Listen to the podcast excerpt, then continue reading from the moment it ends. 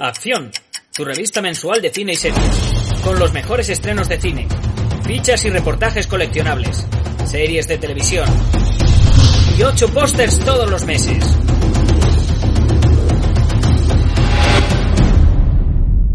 Búscala en tu kiosco.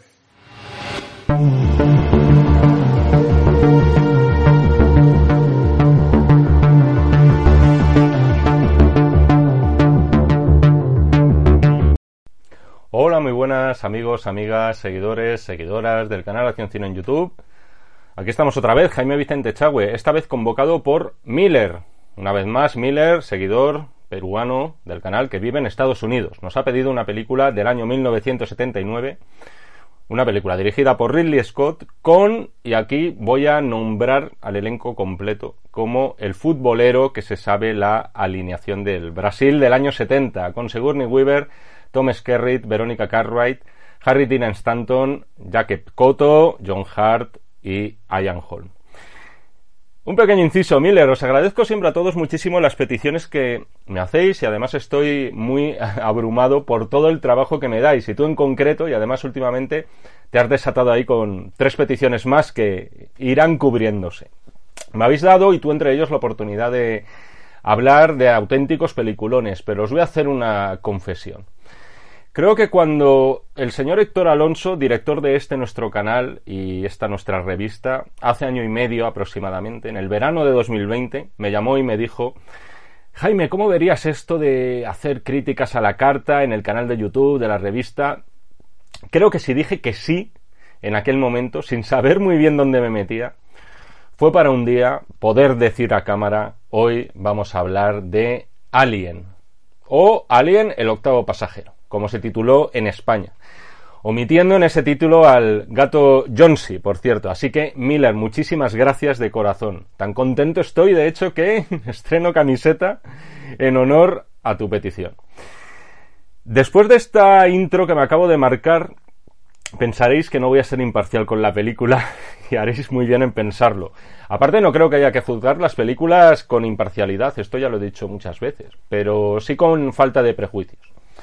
Esta es una película, y voy a, voy a acabar ya con esto con las autorreferencias mías, porque no interesan a nadie, lo que queréis es que hablemos a fondo de, de lo que significa Alien. Pero esta es una película que yo tardé mi tiempo en ver. Pude verla con 10 años de edad. Mi hermano era mayor que yo, él sí tenía los 13 reglamentarios para verla. Yo me podría haber sumado a esa fiesta, pero no me atreví. No me atreví con 10 años. Le tenía muchísimo respeto a esta película. Me habían contado cosas, eh, sobre todo en el patio de colegio, en los recreos, de un señor al que le estallaba la tripa y cosas así. Y servidor, que era y es bastante miedoso, no se atrevía a verla. Se me había como creado una leyenda en torno a esta película. Me daba miedo, podemos decir, la película antes siquiera de verla. Y cuando por fin la vi, y no mucho tiempo después, a lo mejor la vería con 11, 12 años, Creo que desde entonces no me he recuperado del todo de Alien. Evidentemente es una película que no me da el miedo que me daba con 13 años, pero sí que la sigo viendo con el máximo respeto. O sea, con la sensación de estar además asistiendo al nacimiento de algo y no solo me refiero al bicho de marras. Al nacimiento de algo nuevo, de algo rompedor, algo que además se resiste a envejecer incluso a día de hoy, más de 40 años después de su estreno. Es una obra cumbre en ese mestizaje de géneros que son la ciencia ficción y el terror. Una obra además que cambiaría el concepto de monster movie para siempre. Verla para mí, resumidas cuentas, es algo así como un rito. Es algo que hago por lo menos una vez al año, por lo menos. Y como las grandes obras maestras, siempre descubres además pequeñitos detalles cada vez que la ves de nuevo. Si albergabais alguna duda al respecto, cinco estrellas para Alien, el octavo pasajero. Hay muchas cosas que me gustaría comentar y ya os adelanto que esto tiene pinta de que me va a quedar un vídeo bastante largo. Y no me voy a entretener mucho en la génesis de Alien. Entre otras cosas, porque en algunas ediciones en DVD de la película tenéis un documental maravilloso en el que se cuenta todo, absolutamente todo de la película, incluso sus partes más controvertidas en el rodaje. y os recomiendo que le echéis un vistazo porque es apasionante, además es un documental largo, se entrevista a todo el mundo, etc. Pero resumiendo mucho, y los fans ya esto lo sabéis de sobra, Alien surge en realidad de dos películas. Una que se estrenó y otra que, por desgracia, jamás se llegó a rodar. La que sí que se rodó fue Dark Star, la ópera prima de John Carpenter, escrita por Dan O'Bannon. Quedaos con este nombre. Era una cinta de ciencia ficción que prácticamente suponía un trabajo universitario de Carpenter, pero que tuvo al final su eco, sobre todo porque visualmente apuntaba maneras muy prometedoras. Y entre los admiradores de este Dark Star se encontraba el escritor y psicomago Alejandro Jodorowsky, que después de anotarse dos éxitos en el, vamos a decir, mundillo contracultural, gracias a eh, La montaña sagrada y El topo, quiso tener al guionista de la película de Carpenter, a Dan O'Bannon, de su lado para la que sería su siguiente película. Y esta es la que, por desgracia, jamás vio la luz, y estoy hablando de El Dune de Alejandro Jodorowsky. Adaptación, como ya sabéis, que este año anterior, en fin, ha batido, no, ha batido récords precisamente, pero bueno, ha sido una de las películas más aclamadas, más comentadas del año por parte de Denis Villeneuve. Antes que Villeneuve, antes que David Lynch, Jodorowsky se propuso poner en pie aquella película basada en, el, en la novela de Frank Herbert. Os recomiendo echar un vistazo al artículo, y perdón por la cuña, que un servidor escribió en la revista, en la sección de grandes películas jamás hechas, sobre la preproducción de aquel Dune. Tenéis también, además, un documental que lo cuenta mucho mejor que yo al respecto. Era algo mastodóntico, eh, loquísimo, inabarcable y, en resumen, más grande que la vida. O sea, ningún estudio quiso financiar aquel proyecto y todavía menos estando alguien como Jodorowsky al frente. Pero sin embargo, lo que sí que logró Jodorowsky fue reclutar a un equipo de técnicos y de artistas, en definitiva, que suponían un auténtico Dream Team cinematográfico. La Fox ya vio que, oye, de ese equipo podría salir algo interesante en ciencia ficción. Y contaron con mucho de ese equipo reclutado por Jodorowsky, incluido Dan O'Bannon, que junto a otro guionista, Ronald Shasset, eh, pergeñaron el guion de lo que sería definitivamente Alien, dándole muchas vueltas al tema, etcétera, pero bueno. No me quiero enrollar mucho más con eso, pero es verdad que a los mandos de todo esto, como director de orquesta, eligieron a un realizador poco conocido, europeo, con más experiencia en publicidad que en el cine, pero que había dado una de las sorpresas del año con una película muy deudora de eh, el Barry Lyndon de Stanley Kubrick y que respondía al nombre de Los Duelistas. Ese director se llamaba Ridley Scott. Siempre hay mucha leyenda en torno a la génesis de las películas y sobre todo de las grandes películas. Habitualmente de Alien se dice que la intención de la Fox y concretamente del productor, de Alan Ladd Jr., hijo de Alan Ladd, el de Shane, era hacer una película de terror sin grandes pretensiones. Poco menos que una serie B de terror de toda la vida. Y hay algo de cierto en eso. Cuando al estudio se le preguntaba mm, sobre de qué iba esta historia de Alien, había sobre todo dos frases a las que recurría. Una era es como tiburón pero en el espacio y otra era es como la matanza de Texas pero en el espacio. Argumentalmente, y hablo del planteamiento de la historia, no de los detalles que vamos a ver a continuación y que hacen de esta película diferente a todo lo que se había hecho antes. Alien no inventa nada nuevo. si os gusta Alien, hay dos precedentes que os pueden resultar eh, muy curiosos y muy interesantes. Uno de ellos norteamericano que es It, de Terror Beyond the Space, que creo que aquí en España se tituló El Terror del Más Allá o algo por el estilo una película del año 1958, efectivamente de bajo presupuesto. Y otro de ellos es un precedente italiano que es eh, Terror en el espacio, de 1965 y dirigida por el siempre reivindicable Mario Bava. Más allá del argumento, os recomiendo que si os mola todo el tema de Alien y tal, os, os, recomiendo que os echéis un vistazo a estas dos películas porque os pueden sorprender muchísimo algunos detalles muy concretos que, se anticipaban a lo que sería Alien. Ahora bien, si os decía antes que Alien argumentalmente no inventaba nada nuevo, como película en sí misma, como concepto propio, como marca, como franquicia, si lo queréis decir así, lo reinventa todo.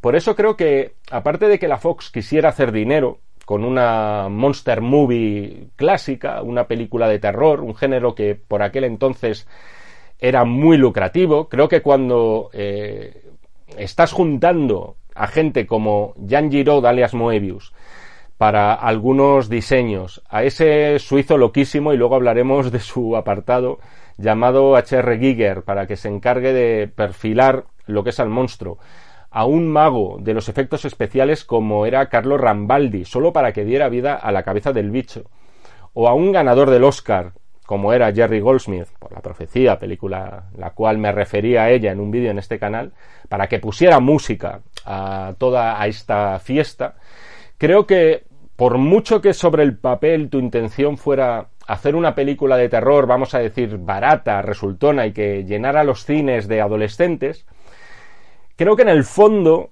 todos eran conscientes de que ahí podía surgir algo más. O sea, conceptos clásicos, eh, viejos, si lo preferís, pero con un acabado y un barniz como nunca antes se había visto y coronando la función, y esto es eh, lo importante, porque si no, todo podría haberse quedado en una mera cuestión de diseño, pero sin ningún tipo de alma.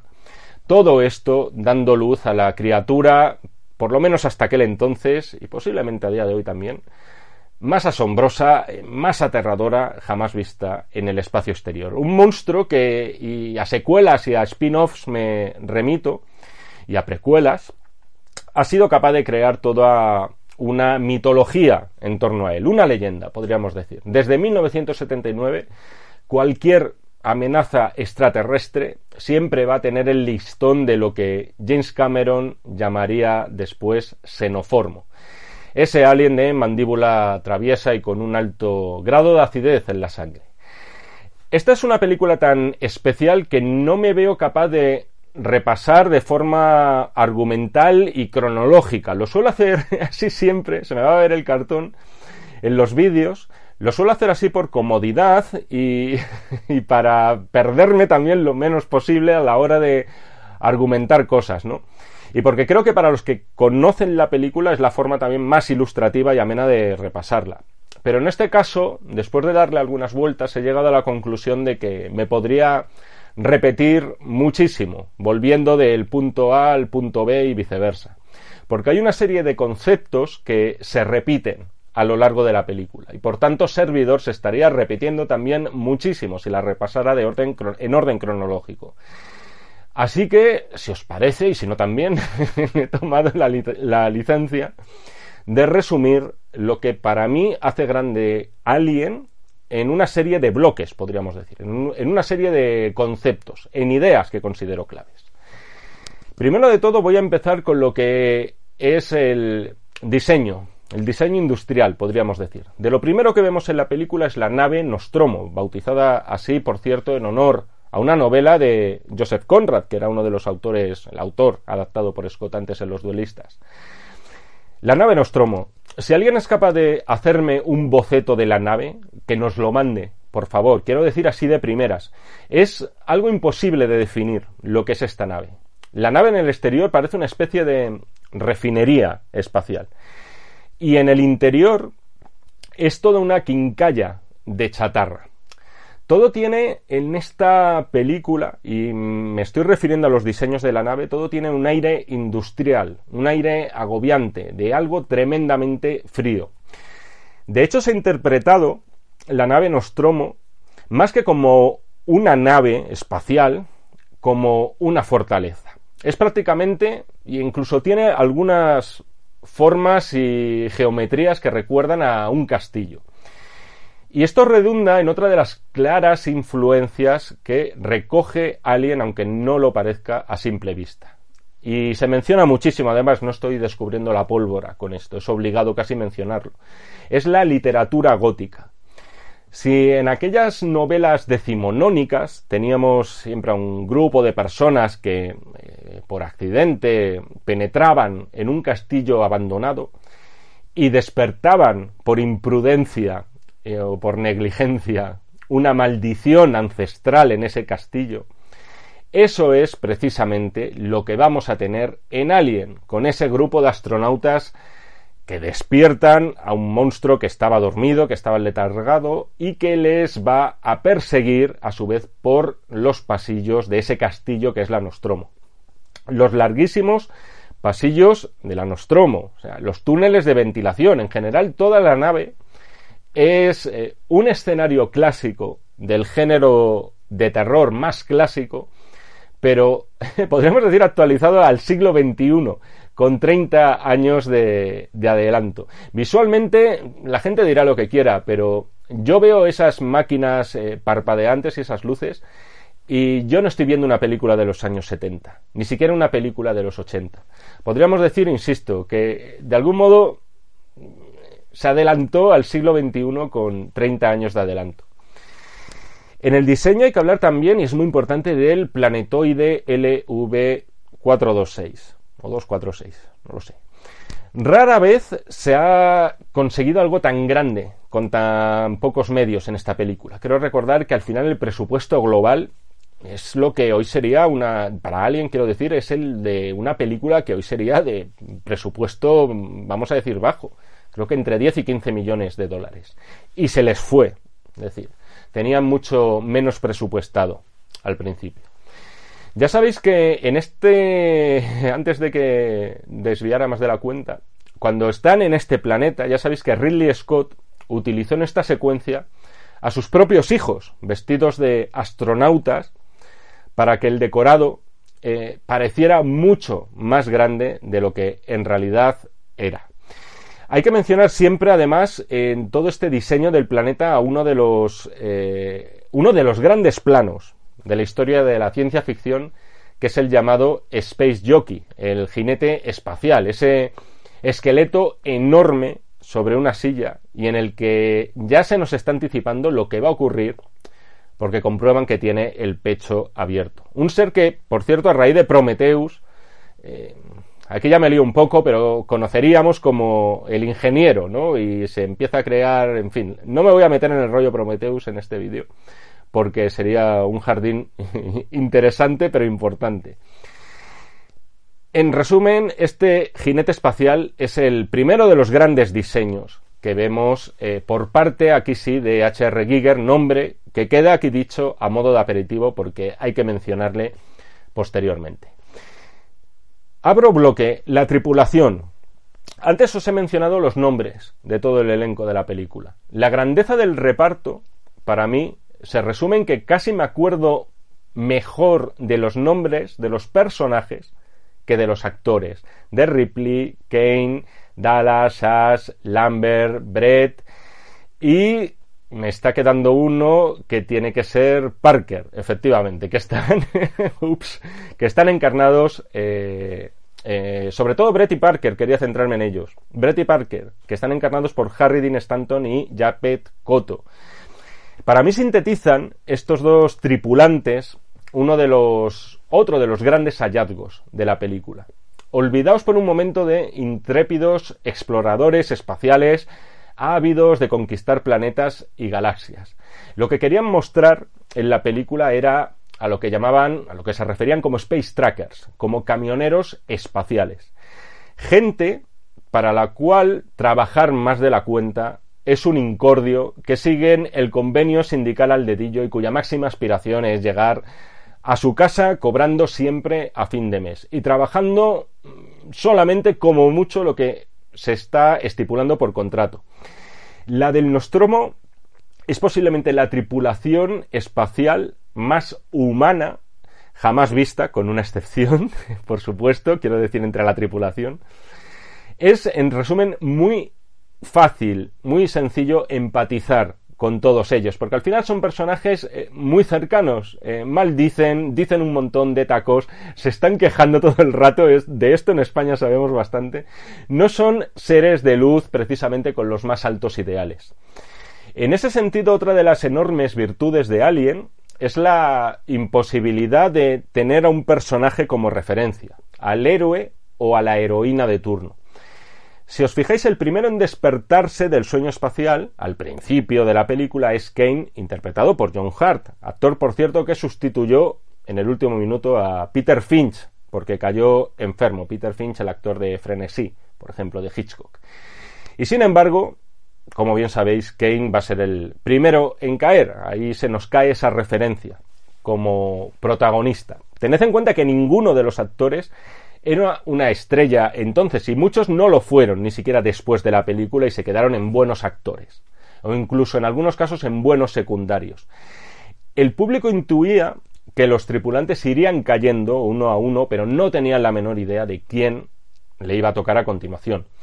Fue una extraña mezcolanza además de actores británicos, la película se rodó, que no lo he mencionado, en los estudios de Shepperton, en Londres, que pocas veces se les ha sacado tanto partido, y de actores americanos. Y entre estos últimos se encontraba una actriz de unos 30 años, con experiencia en el teatro, pero que solo había tenido un papel, bueno, un papel, era prácticamente de extra en el Annie Hall de Woody Allen. ¿Y qué podemos decir a estas alturas de la teniente Ellen Ripley? Para mí es la primera gran heroína e empoderada del cine de terror. Estaba el precedente, muy cercano en el tiempo, es verdad, de Jamie Lee Curtis en Halloween. Pero en este caso es ella y solamente ella contra el monstruo, sin ayudas, sola ante el peligro. Y era algo extraordinariamente raro de ver en aquellos días. No se nos dan indicios, además, de que ella vaya a ser la protagonista hasta muy entrado el metraje. Esto también es interesante. De hecho, es posible que incluso nos pudiera caer algo antipática al principio el personaje de Ripley. Acordaos que una vez que el parásito le salta a Kane a la cara, ella se niega que tanto él como sus compañeros entren a la nave por una mera cuestión de seguridad que tiene todo el sentido del mundo, hay que decir. Y ahora en esta situación pandémica crónica que vivimos, lo podemos entender aún mejor el comportamiento de, de, Ripley, ¿no? Pero es verdad que en ese momento nos choca, nos dice, hombre, lo más humano es dejarlos pasar. Curiosamente, el que sí que les deja entrar es Ash, el personaje interpretado por Ian Hunt, del que hablaré más tarde. Efectivamente, él no les deja entrar por motivos humanitarios.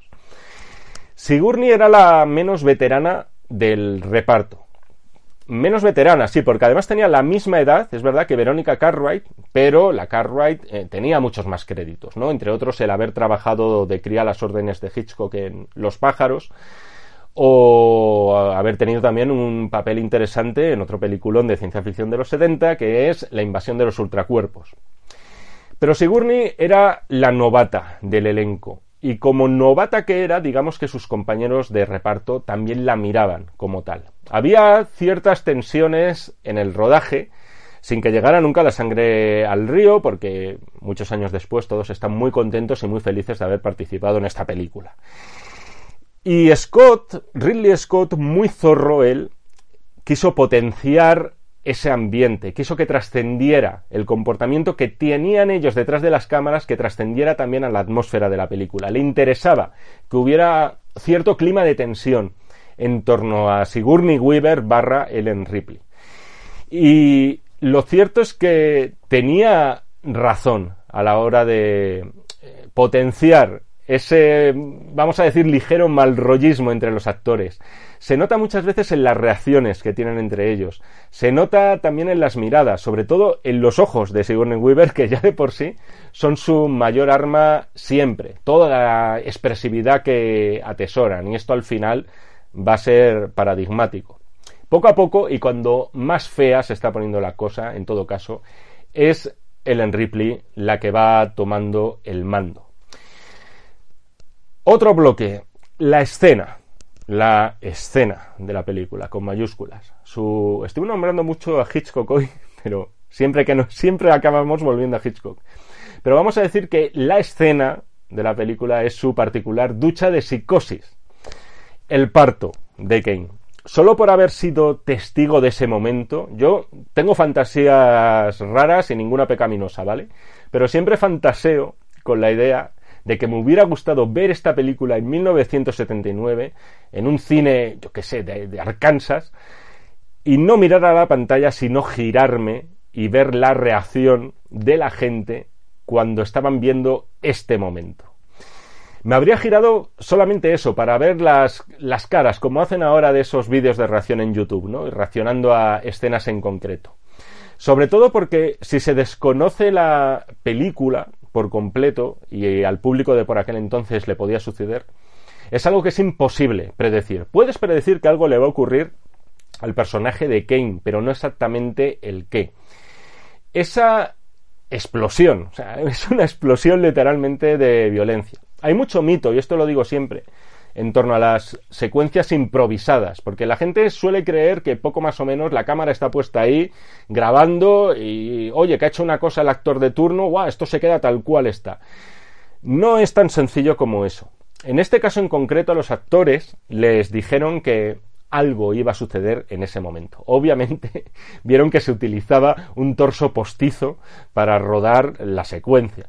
Pero es verdad que no les dijeron exactamente en qué iba a consistir. Siempre he pensado que una de las cosas que más realismo le dan a esta escena y que acaba siendo como la, puntilla, incluso más que la explosión que sufre Kane, es eh, aparte también de las convulsiones, que se me quedaba algo en el tintero, las convulsiones, esas tan bien interpretadas que tiene John Hart, esos temblores con los que empieza a sufrir de lo lindo, lo que creo que corona esta secuencia es ese chorro de sangre que cae en el rostro a Verónica Cartwright, seguido además por un grito. Es un momento que no llega ni al segundo, es una fracción de segundo. Este cuentan era uno de esos momentos que no estaban programados de antemano. A la actriz le cayó ese chorro en la cara y reaccionó tal cual lo vemos en ese instante. Y creo que esa fracción de segundo, insisto, acaba de redondear una de las secuencias que deben estar siempre en el top 5 de la historia del cine de terror. Por cierto, fijaos en esta secuencia varias cosas. Primero, el comportamiento entre ellos, que es muy de compadreo entre todos los tripulantes de la nave, porque es verdad que esto también lo potenció Ridley Scott. Aparte de que estuvieran eh, potenciar ligeros malrollitos que podría haber entre los actores, le gustaba también que se notara que habían estado conviviendo ellos como actores en el equipo. Pero quiero que os fijéis en la actitud de Ash, de Ian Holm, previa al nacimiento del alien. Cómo mira con extraña atención a Kane, incluso antes de las convulsiones, porque es algo muy inquietante.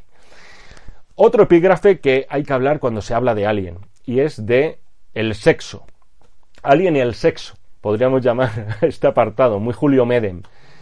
Este fue, esto fue más que buscado en la película. Y primero, y que me perdonen los freudianos, a nadie se le escapan las similitudes de la cabeza del alien con el falo masculino. En la película no es tan evidente, pero sí lo es en los dibujos hechos por el propio H.R. Giger, muy previos a la película y que fueron seleccionados para dar vida al monstruo en su fase adulta. Al estudio le gustó, le gustaron esos bocetos y quería que Giger trabajara a partir de esa idea. Este diseño recibía el nombre de Necronom IV. Lo podéis buscar por ahí. Veréis que hay algunas diferencias con el Alien, pero básicamente lo que era y lo que es es un pene con dientes. Hay que sumar además más detalles. Eh, la lubricación constante de esa cabeza. Luego también ya aparte de la criatura, eh, los huevos, y me estoy refiriendo en este caso a los huevos de los que salía el parásito, que Giger en su apertura quiso asemejar, adrede, insisto, esto no son imaginaciones mías, a unos labios vaginales. Y el hecho también, hay que sumarle a todo este apartado sexual, de que Kane lo que ha sufrido, en realidad, y lo que está sufriendo, es una violación al final nos encontramos que en este turbio universo de Alien, que es muy viscoso todo, todo es muy pringoso, la sexualidad es una constante. Lo cierto es que en el género de terror el sexo suele estar siempre muy presente. En los slasher, te he mencionado Halloween, era así, las víctimas siempre eran jovencitas, eh, virginales, pero aquí como tantos otros aspectos de la película, ese vínculo entre el terror y el sexo fue aún más lejos y siempre con cierto, insisto, carácter subliminal. Un ejemplo lo tendremos además después, en su vertiente más cruda, en la muerte de Lambert y Parker. La de Parker sí la vemos, en realidad, es cuando el bicho le tiene cogido por el cuello y saca la mandíbula y se lo carga.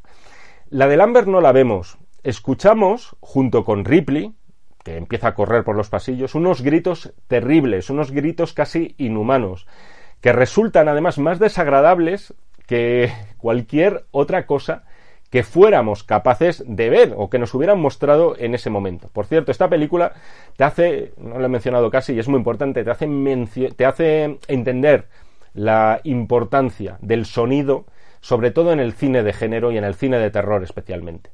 Pero bueno, la cuestión es que cuando llega Ripley allí, de lo poco que vemos nosotros es un pie desnudo de Lambert, colgando de no se sabe dónde. La intención era hacernos pensar que Lambert había sido poco menos que violada por el alienígena. O por lo menos esa era la impresión que nos querían dar a nuestro ojo, ¿no? Que nos mostraban ese detalle y que nosotros pensáramos, uy, un momento, ¿qué ha pasado aquí? A esta mujer no se han limitado solamente a morderle la nuez como hacen con el otro. Por cierto, Verónica Cartwright eh, está maravillosa también a lo largo de la película, como están todos en realidad. No me puedo entretener en, cada uno, pero eh, espero que lo deis por hecho. En resumen, aunque sea de un modo más subliminal, subliminal aquí, perdón, sexo y muerte van de la mano constantemente en Alien. Y aunque no seamos conscientes, es verdad que también crea esa sensación de atracción y repulsión la película, que al final te acaba golpeando en algún lugar bastante oscuro de nuestros cerebros. Igual que el sexo, también está muy presente el tema biológico, y esto es muy importante. Al final estamos asistiendo a la concepción, al nacimiento y al desarrollo de una criatura. No os voy a decir que alguien sea un tratado de zoología, pero al final nos están mostrando lo que es el desarrollo de un bicho, de un animal que desconocemos y que es impredecible. Por otro lado, nunca me ha parecido casual que ese ordenador central de la nave Nostromo, tan sobrio y de algún modo tan amenazador, con esa multitud de lucecitas tan agobiantes, responda al nombre de madre. Este tema de la maternidad, por cierto, lo entendió muy bien James Cameron en la secuela. Hay que hablar también del alien, del bicho en sí. ¿Sabéis aproximadamente cuánto tiempo aparece el alien en pantalla? Yo sí, porque lo he contado y son dos minutos, menos del 2% de lo que abarca el metraje. Y ojo, el dos minutos que aparece en pantalla el alien, sumadas una a una sus secuencias en su etapa adulta y antropomórfica. O sea, son 120 segundos en los que no os digo que aparezca el alien entero, los que para mayor misterio solo se nos ofrecen planos de la cabeza, un plano de las garras, un plano de la cola, de un ser que al final nosotros eh, siempre intuimos, pero apenas observamos. Nos pasa un poco como la nave Nostromo del principio. La vemos, pero seríamos, seríamos incapaces de describirlo con cierto grado de precisión. Rara vez se nos brinda en la película la oportunidad de adivinar su forma real. Y este era uno de los objetivos, darle además un aire digno de Lovecraft a esta criatura y a esta amenaza. En esto, en esto hubo también una motivación mundana y práctica, y me remito también al tema de tiburón, que tuve la oportunidad de mencionarlo en otro vídeo. El diseño de la criatura era maravilloso. Se contó además con un genio, ya os he dicho, de los trucajes, como Carlos Rambaldi, para dar vida solo a la cabeza y a esa mandíbula. Pero había un problema. Si se le mostraba al alien de cuerpo entero, al bicho, daba el cante. Y a eso Scott le daba pavor. Que alguien en el cine dijera, mira mamá, un señor disfrazado, como el de la mujer y el monstruo, poco más o menos. Por eso al final Scott hizo de la necesidad virtud, adoptó esa máxima del productor Val Newton, el de la mujer pantera, de sugerir siempre es más eficaz que mostrar, o a veces es más eficaz y optó por el suspense antes que por el terror. O por el terror psicológico, si lo preferís. En ocasiones, insisto, muestra la cola del bicho, en otras la cabeza, pero el espectador es incapaz de describir exactamente qué tiene enfrente. Y ese fue uno de los grandes aciertos y yo creo que ha sido decisivo a la hora de cimentar todo el mito en torno a alguien. Porque al final es un mito y es también una pesadilla. Ahora bien, es un ser, por otro lado, que en realidad no nos ha buscado a los seres humanos para hacernos daño. Siempre hemos sido nosotros los que le buscamos, los que le buscamos a él, los que acabamos invadiendo su territorio. Y al final su motivación, la del alien, no es otra que la de cualquier otro ser vivo, que es eh, reproducirse, eh, zampar y, en definitiva, sobrevivir. Ya que hablamos de suspense, creo que es el momento de reconocer la mano maestra también de Ridley Scott. Y abro aquí otro bloque. Puede que tuviera poca experiencia en el cine, pero es verdad que era un rey de la publicidad. Había vendido de todo gracias a los spots que rodaba junto a su hermano Tony en una agencia bastante solicitada y prestigiosa. Y sabía sobre todo cómo engatusar y liarnos a nosotros, los espectadores. Por ejemplo, si os fijáis, hay muchos planos de Alien en los que la cámara no está estática. No hablo necesariamente de planos de acción, por cierto, en los que suceden muchas cosas, simplemente de tres miembros de la tripulación, por ejemplo, hablando entre ellos. No me acuerdo exactamente cuáles eran los personajes, pero si no os lo diría. En todo caso, eh, si ponéis atención en esos instantes, veréis que la cámara siempre se está moviendo un poco, no de forma muy brusca, no de forma mareante, es algo casi imperceptible, pero ese meneillo, podríamos decir, eh, es lo suficientemente hondo como para crearnos una sensación subliminal de, de tensión constante, de aquí está pasando algo, aunque en este preciso momento no pase nada. La presentación de la nave Nostromo, además, eh, también es inolvidable. y no me estoy refiriendo a la nave por fuera, sino a la nave por dentro, con ese plano inicial, ese plano secuencia inicial sinuoso, muy misterioso, que serpentea y nos va llevando por los pasillos, por los ordenadores, en resumen, por los escenarios donde va a tener lugar el grueso de toda la pesadilla. Y que acaban culminando, por cierto, en esas cápsulas donde están dormidos los tripulantes y que se van abriendo una a una como los pétalos de una flor. Las muertes del resto de la tripulación ya son historia del cine. Por ejemplo, el ataque a Brett, a Harry Dean Stanton, mientras está buscando al gato Johnsy, que por cierto eh, está fenomenal en la secuencia, el gato también el ruido de las goteras, el tintineo de las cadenas. Es verdad que es una secuencia que quizás se nos puede hacer algo larga, pero entronca con lo que os comentaba antes. Son estos elementos, las cadenas, las gotitas de agua que van cayendo, que podrían estar perfectamente en una novela gótica sobre castillos encantados. Y sin embargo lo encontramos en una película de ciencia ficción. La muerte de Dallas. Esto al final se ha convertido también en una marca de agua de las películas de Alien. Toda buena película de Alien que se precie tiene que tener una secuencia así, en un túnel estrecho o en un conducto de ventilación, como es el caso. Además aquí potenciada por un elemento extra que desde entonces se plagiaría hasta la saciedad, y es esa pantalla que a modo de georradar localiza a la víctima potencial y a su perseguidor, recreados en dos puntos, dos puntitos parpadeantes que poco a poco, y como es el caso, se acaban juntando. Es un momento además de caos, es de confusión, es de no saber eh, nadie eh, dónde está el otro. Es una ratonera que ejemplifica también muy bien lo que es Alien al final, que es una cacería, ¿no? Y eso, eh, angustia, es angustia, toda esa claustrofobia, el estar atrapados en un lugar del cual no hay una salida posible, y además bajo la amenaza de un monstruo es lo que le da sentido siempre, insisto, a las buenas películas de Ali. Otro bloque, la otra gran sorpresa de la película, aparte de la muerte de Kane, eh, la depara la identidad del personaje de Ash. Alien nos da todo el rato pistas de que Ash no es quien dice ser, o por lo menos que no es de fiar.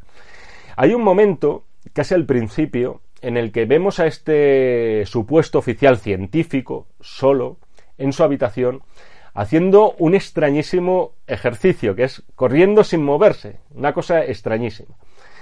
Dices, ¿esto a qué viene, no? Después su actitud a lo largo de la película ya es bastante sospechosa. Lo ya comentado de la secuencia de Kane, cuando después dice eso de no lo toquéis, cuando nace la larva alien, esa reacción tan súbita por su parte a que viene, ¿no? Y en general todo lo que hace lo hace pensando en una sola cosa y es en la supervivencia de esa criatura que acaba de, de venir al mundo, podríamos decir. Las fricciones con Ripley además son constantes en la película y se nos confirma que su intención al final era esa. La infame multinacional Weyland Yutani quería traer ese extraterrestre a la Tierra para vete, vete tú a saber con qué fines espúreos. Para muchos Ian Holm es Bilbo Bolsón. Para mí es Ash directamente. Siempre va a ser Ash. Creo que además hace algo realmente difícil y hasta entonces con muy pocos precedentes. Pocas veces el cine había mostrado a cyborgs, aunque en este caso más que un cyborg, es cierto que sería un androide con una apariencia humana prácticamente perfecta. Los movimientos de Ash, o de Ian Holm, cómo agarra a Ripley del pelo, quedándose, por cierto, con un mechón, cómo la arroja casi sin esfuerzo, cómo trata de asfixiarla de esa forma tan improvisada, cogiendo lo primero que tiene a mano, una revista. Puede que el momento que más traumatizara a los espectadores fuera, en su día, quiero decir, el parto de Kane, pero inmediatamente después, este también trajo cola, seguido de esa decapitación que sufre Ash por eh, parte de Parker, en este caso, emitiendo además esos chillidos inhumanos muy agudos y brotando todo ese fluido blanco que suponemos que es el fluido vital de este robot. Por cierto, no todo iba a ser bueno. Sí, se nota muchísimo el cambio de plano pasando de la cabeza del muñeco, vamos a llamarle así, de Ash, a la cabeza real de Ian Holm. De eso soy perfectamente consciente y creo que ya fui consciente cuando tenía 11 o 12 años. Y es una decisión rara, hay que decir, porque era muy evitable, evitable por parte de Ridley Scott, que además siempre ha sido, siempre ha tenido fama de ser muy perfeccionista. Tenía recursos de sobras para que esa transición pasara muchísimo más desapercibida. En todo caso, yo de esta secuencia no me quedo con eso. Yo al final me acabo quedando con el monólogo de Ash sobre la naturaleza del alien, eh, cómo admira su pureza. Esta frase, esta frase la he acuñado en mi día a día. Cómo es una máquina que no tiene ilusiones de moralidad. Esas palabras al final no precisan de ningún tipo de efecto especial. Creo que es el momento exacto de recordar, por cierto, la gran secuencia eliminada de la versión estrenada en cines y después rescatada por Ridley Scott en una versión, en una de sus numerosas versiones del director, eh, creo que en el año 2003, no me hagáis mucho caso. He podido hablar en el canal de varias películas de él y siempre digo lo mismo, que es el rey del remontaje. En su caso, un director's cut siempre va a albergar algo, aunque sea una sola secuencia, de interés. Y esto ocurre en Alien también. Mientras Ripley corre ya tirando al final hacia la cápsula de salvación, después de programar la autodestrucción del Nostromo, se encuentra a Dallas convertido con perdón en un capullo y junto a él lo que queda de Brett. Están siendo eh, los dos, vamos a decir, incubados por el alien. Este era el motivo, por cierto, por el cual en un momento dado los supervivientes de la Nostromo dicen que no han encontrado ninguno de los dos cuerpos.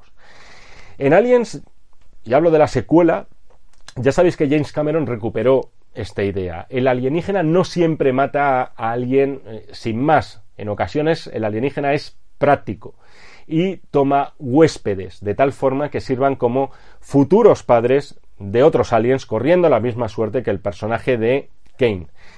La versión oficial es que la escena se eliminó porque, en opinión de Scott, y esto al parecer una decisión suya, no del estudio, ralentizaba la huida final de Ripley que efectivamente es de mucha tensión.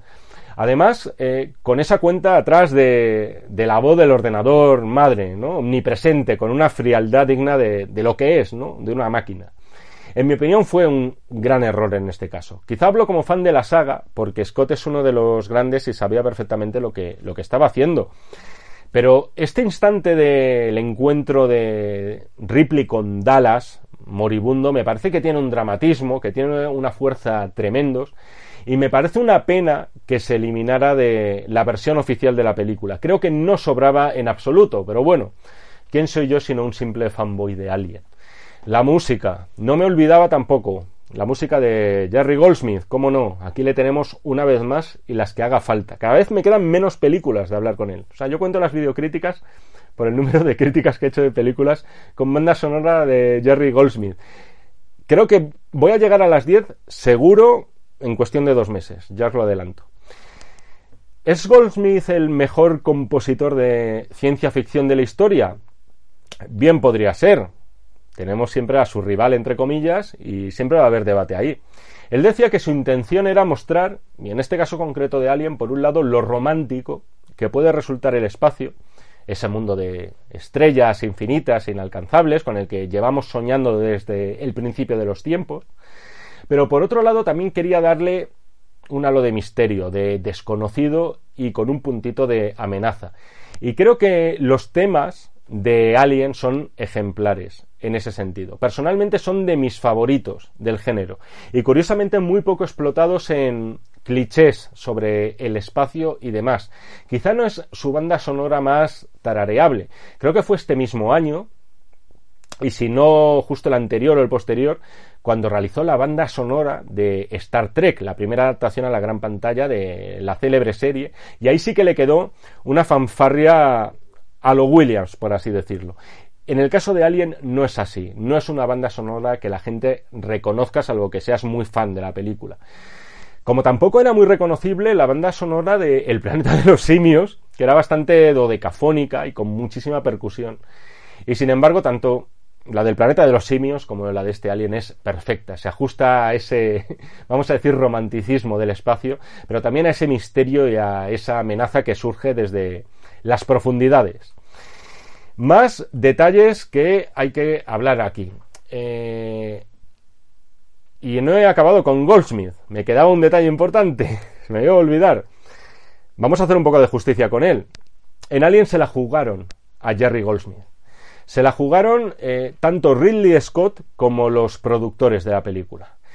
Buena parte de la música de, compuesta por Goldsmith no se acabó utilizando para Alien. En su lugar utilizaron los llamados temp tracks, los temas temporales, los temas provisionales de los que se suele servir un director a la hora de montar una película, porque tened en cuenta que la banda sonora suele ser lo último en lo que se trabaja durante el proceso de producción.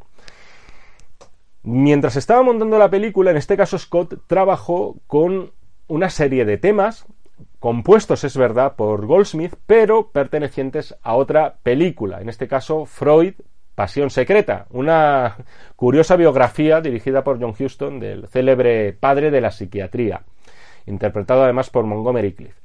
Eran una serie de temas musicales que podéis escuchar concretamente en la secuencia ya mencionada de Dallas en Los túneles. Y lo cierto es que encajan muy bien. O sea, son temas muy modernos, muy atemporales, son de una extrañeza tremenda, son agobiantes, encajan como un guante en la secuencia del túnel. El problema es que la decisión cabreó sobremanera a Goldsmith.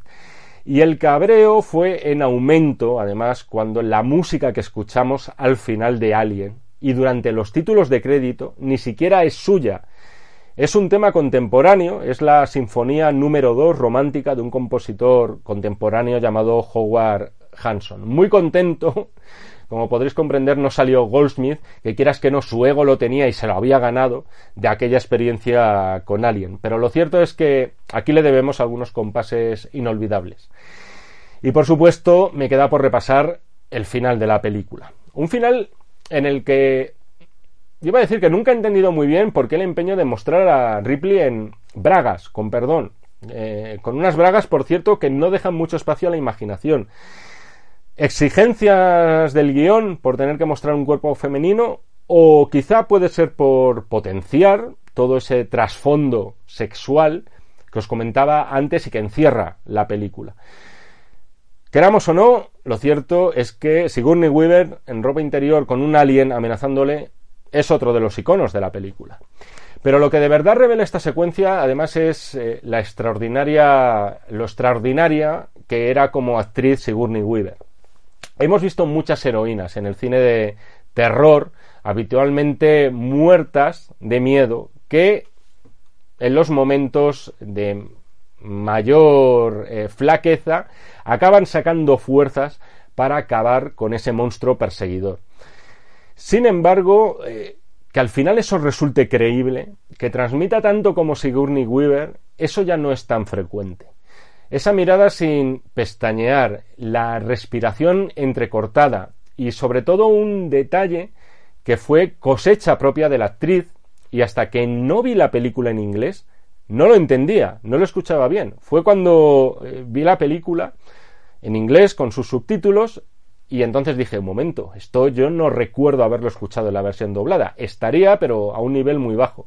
Ripley empieza a canturrear una canción infantil, You Are My Lucky Star, tú eres mi estrella afortunada, mientras va obrando su plan con extraordinaria inteligencia. Se pone su traje, yo al principio, la primera vez, pensé que de algún modo se ponía el traje para tratar de protegerse con una capa extra de posibles ataques del alien, pero no, lo hace porque va a abrir la compuerta y va a expulsar al monstruo al espacio de un arponazo.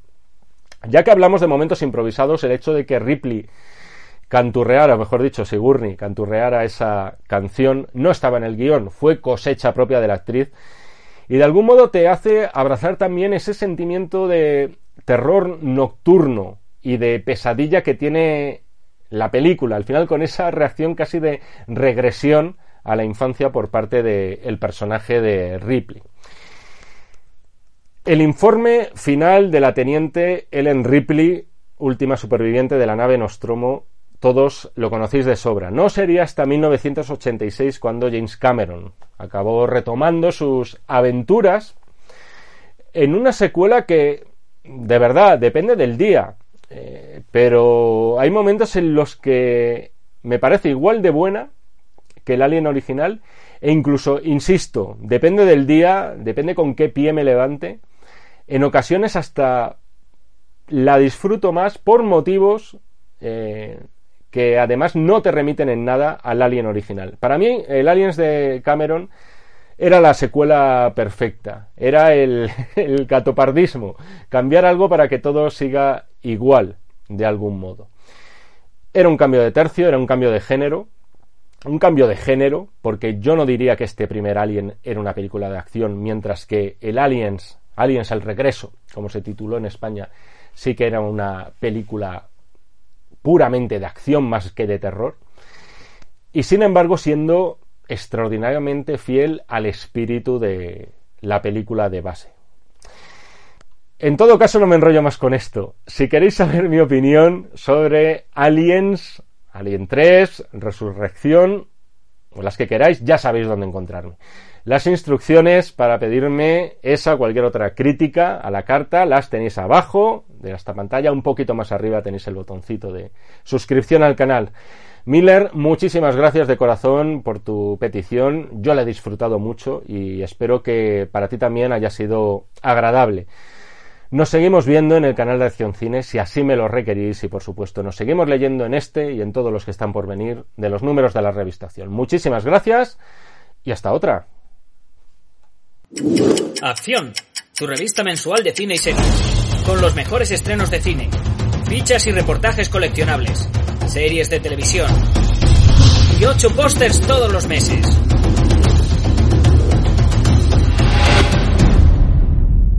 Búscala en tu kiosco.